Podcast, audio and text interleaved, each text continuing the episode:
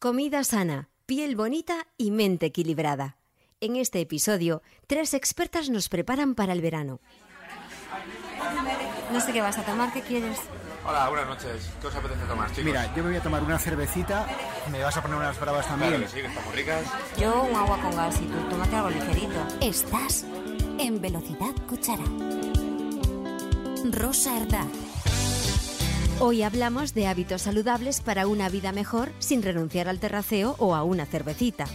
Consejos fáciles que no resultan imposibles, aunque odies como yo ir al gimnasio todos los días. La clave, tu compromiso.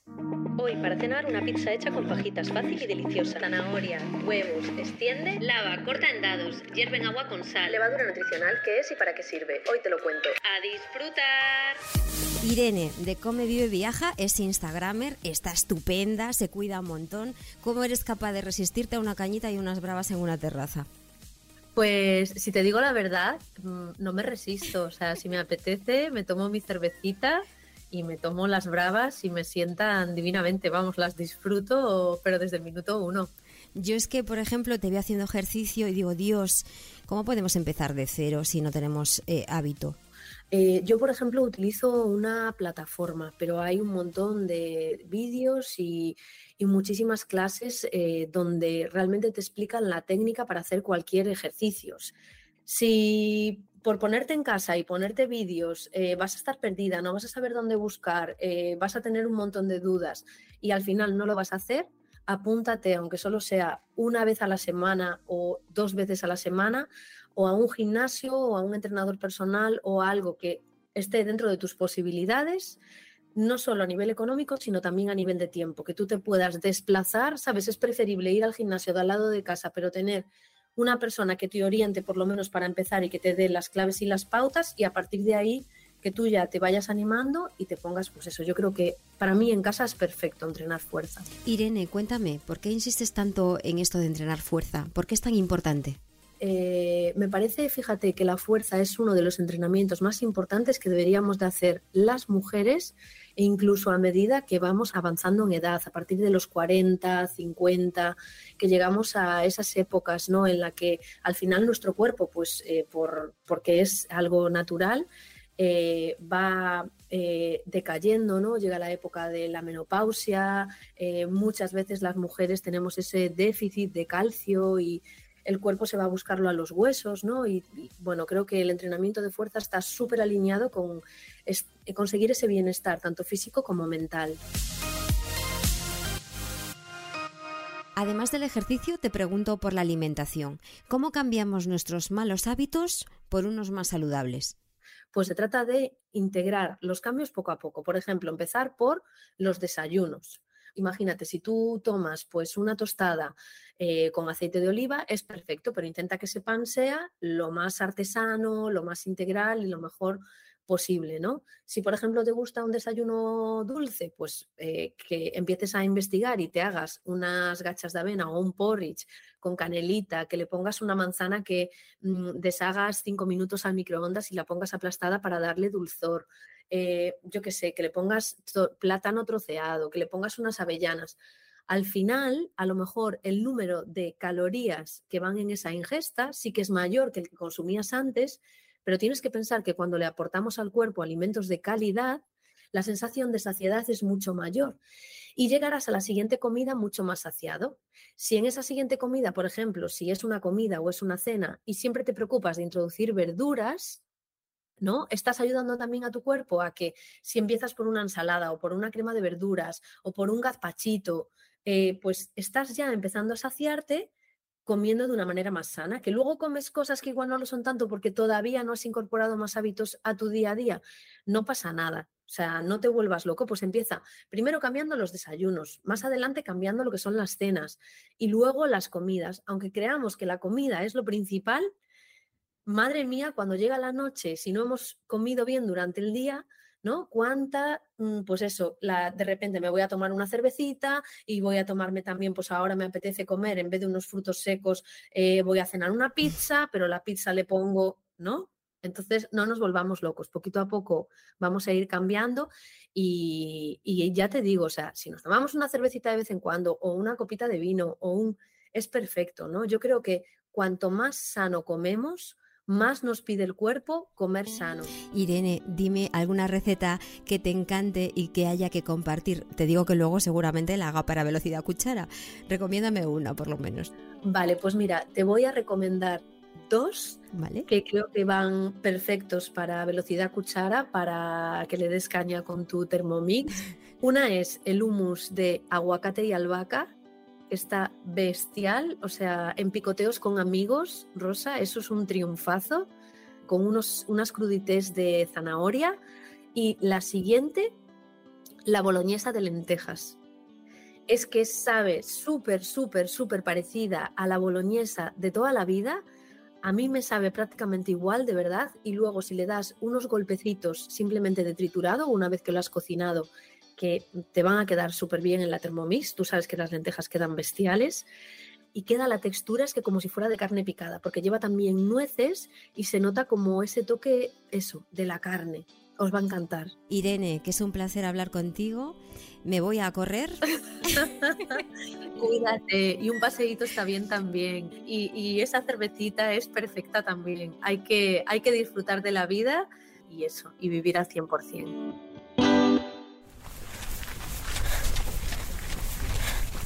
Velocidad cuchara. No puedo más. Venga, dos minutos.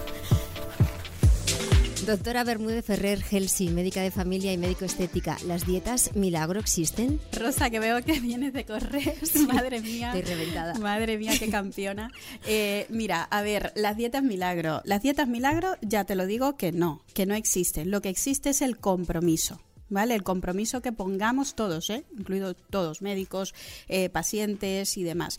Em, el compromiso que tengamos a cuidarnos, cuidarnos por dentro y cuidarnos por fuera, ¿vale? Entonces, en cuanto a las dietas, pues meter todos los grupos de alimentos, esas de esas comidas eh, riquísimas que, sueles hacer. Entonces hay que cuidarse y sobre todo hay que guiarse en manos de profesionales. Y las pieles milagro, ahora que está tan de moda lo de las youtubers, instagrames perfectas con sus filtros, ¿las pieles milagro existen? efectivamente tampoco, ¿vale? A ver, tenemos, eh, está el envejecimiento intrínseco, ¿vale? El que tenemos eh, marcado por nuestra genética y demás, y está el envejecimiento extrínseco. Eh, ¿Dónde podemos nosotros ayudarnos incluso a nosotros mismos en el envejecimiento ese extrínseco? O sea, las radiaciones ultravioletas, o sea, el sol, el sol que, al cual nos expongamos, el tabaco, el alcohol, en la polución ambiental, sobre todo estos los más fundamentales, ¿vale? Entonces ahí sí que podemos influir y ahí sí que podemos ayudarnos a, a, mejorar esto. Una persona que nunca ha cuidado la piel, ¿por dónde tiene que empezar? Eh, eh, los pacientes que no saben que no saben cuidarse, efectivamente tienen que empezar por lo básico, ¿vale? ¿Y qué es lo básico? Pues la limpieza y la protección solar. Si tú me preguntas ahora mismo cuál es tu crema preferida, la protectora solar. Vale. Desde luego, sin lugar a dudas. Porque te iba a preguntar precisamente qué cantidad me pongo y cada cuánto. ¿Lo ideal es cada dos horas? Lo ideal es cada dos horas y más si te estás eh, haciendo tratamientos con tecnología. Hay que ser generoso. Yo soy súper generosa, por ejemplo, cuando me protejo del sol. Coger dos dedos, por ejemplo, y, o, un o, un dedo y aplicar una buena, eh, una buena cantidad y aplicar que, se, que, que, podamos eh, cubrir nariz, todo, todo. Podamos cubrir todo. Y ojo, Aquí, aquí me gustaría comentar una cosa, porque siempre pensaba, me voy a proteger la cara. No, mm. no solo es la cara, es todas las zonas visibles. ¿Cuáles son las zonas visibles? Cuello, escote. Cuello, escote, dorso de las manos. Las manos envejecen muchísimo. Claro. Vemos esos rostros perfectos y luego vemos un escote, vemos un cuello, vemos que nos están delatando. o sea, tenemos que cuidarnos todas las zonas visibles. De hecho, compara, Rosa, una zona donde no esté expuesta al sol y una zona que esté expuesta al sol. Eh, si yo tengo que empezar ahora con una rutina de cara al tiempo de verano, ¿cuáles serían esos básicos con los que tengo que empezar nada más despertarme? Lo más básico, si me preguntas, de personas que quieran empezarse a cuidar, es pues una buena higiene quiere decir, a ver, que todos nos limpiamos muy bien, ¿eh? eh que, que, se me entienda muy bien, pero higiene para la piel, higiene facial, higiene de nuestro, de hecho de nuestra de nuestra cara y de nuestro, de nuestro cuerpo. Entonces, usar unos buenos geles limpiadores. Si usamos agua micelar, tenemos que combinarla con un gel limpiador. O si usamos solo agua micelar, pues dar tantas pasadas hasta que el algodón esté limpio. Vale. A mí me gusta el gel porque es más rápido y en el mundo en que estamos viviendo hoy necesitamos también un poquito que ser prácticos, ¿no? Entonces, un gel limpiador fenomenal y una crema protectora solar. ¿Cuántas veces me limpio el rostro? Que muchas personas lo hacen solo por la mañana, mañana y noche. Mañana y noche, ¿vale? Y luego, pues la crema protectora solar. Tenemos ya em, nuestro protector solar. ¿Cómo sé cuándo caduca? A ver, eh, muchas veces no nos fijamos en el frasco del producto y es que ahí lo pone. ¿Vale? Pone, eh, viene como una especie de frasquito abierto y ahí te pone dentro si es a los seis meses o es a los 12 meses, a los 12 meses de abierto.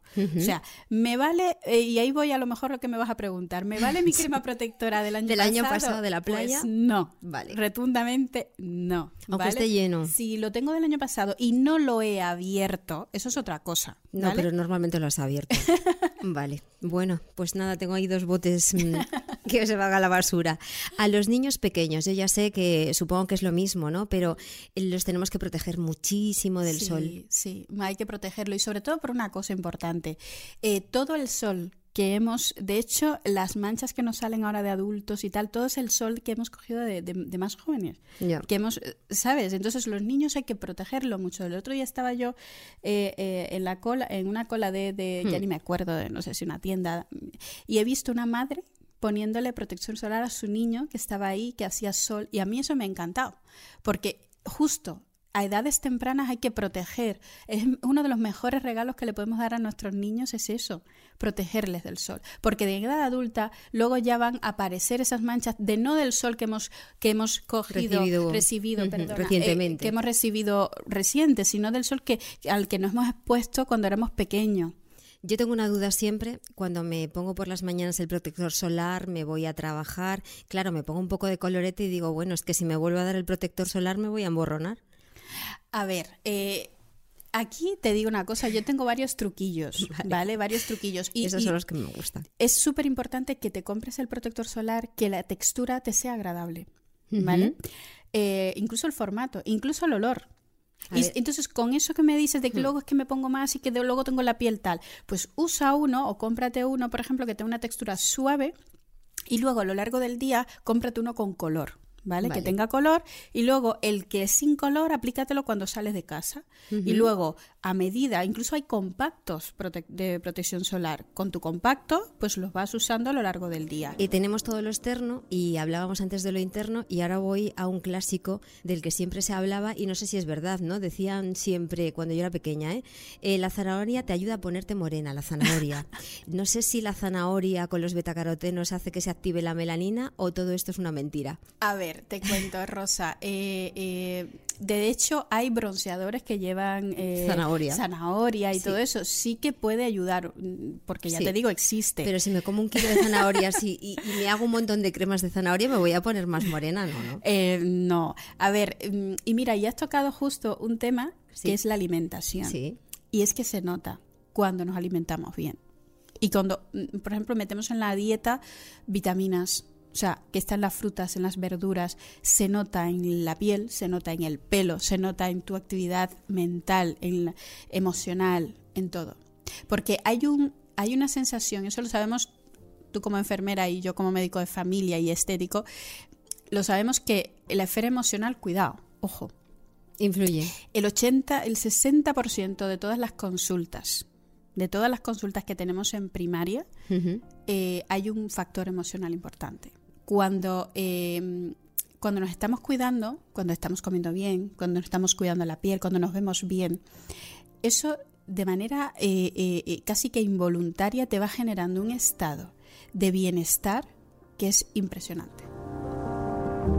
Y llega el agobio de las dietas, del cambio de hábitos, de la proximidad de esas vacaciones que no llegan, el estrés. Ciara Molina es psicóloga emocional. Tiene una larga experiencia en este campo. Analiza las emociones y ayuda a muchas personas a gestionarlas. ¿Por qué siempre entendemos que una dieta es mala y nos genera rechazo? El concepto dieta ya es un concepto negativo per se. aunque lo hacemos supuestamente para sentirnos mejor, lo que estamos haciendo es desde una privación o un sacrificio y eso a la mente no le gusta porque no siente fluidez. Aquí la clave está en trabajar los hábitos, los hábitos alimenticios. El hábito, ¿qué es lo que hace? Que va trabajando también el sentido de identidad. ¿Qué quiero yo para mí misma o para mí mismo? ¿no? Y al ser eh, un sentido de identidad, o sea, yo me reconozco en la acción, en el hábito que llevo a cabo, la mente sí fluye, se siente mucho más libre. Cuando llega esta época, nos queremos poner a punto. Ciara, como Irene, coinciden en que es mejor cambiar los hábitos sin prisa y con un poco de paciencia. Claro que instaurar un hábito en la mente cuesta. De hecho, hay un estudio que demuestra que no se perpetúa un hábito hasta 21 días seguidos de ese nuevo hábito. Por tanto, eh, el hábito no puede hacerse tres semanas antes de verano, ¿no? sino que es un trabajo de fondo y la aceptación de la propia imagen también es un trabajo de fondo, ¿no? El autoconcepto, la autoestima, eh, realmente preguntarnos qué queremos para nuestra vida es muy importante. ¿Cómo nos ayuda el deporte y una buena alimentación a aliviar el estrés? La actividad física ayuda a desinflamar. También lo que comemos es muy muy importante. ¿Qué significa comer de una manera equilibrada? Pues por ejemplo, reduciremos cortisol si, si prevalecemos los carbohidratos complejos y ricos en fibra. Frutas y verduras, como los frutos rojos principalmente, fresas, moras, arándanos, frambuesas. Los granos enteros o cereales integrales como la avena, la quinoa, el arroz integral, la cebada, el centeno, el trigo, las legumbres también favoreciendo los alimentos ricos en magnesio. Ejemplos, pues el aguacate, la avena, la quinoa, la verdura de hoja verde oscura, como la espinaca y el cale, las almendras, las semillas de calabaza, de chía y linaza, el tofu, el chocolate de más del 70% de cacao, por ejemplo.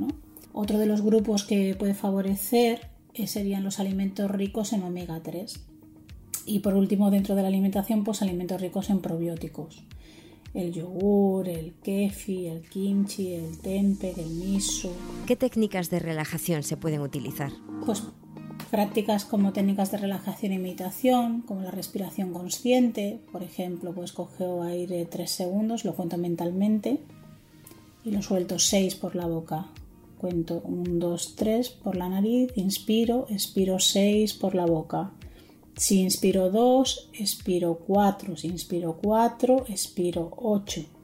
Es decir, suelto el aire el doble de tiempo. Así unos 5 minutos aproximadamente. Ciara, explícanos por qué los psicólogos llamáis al sistema digestivo segundo cerebro.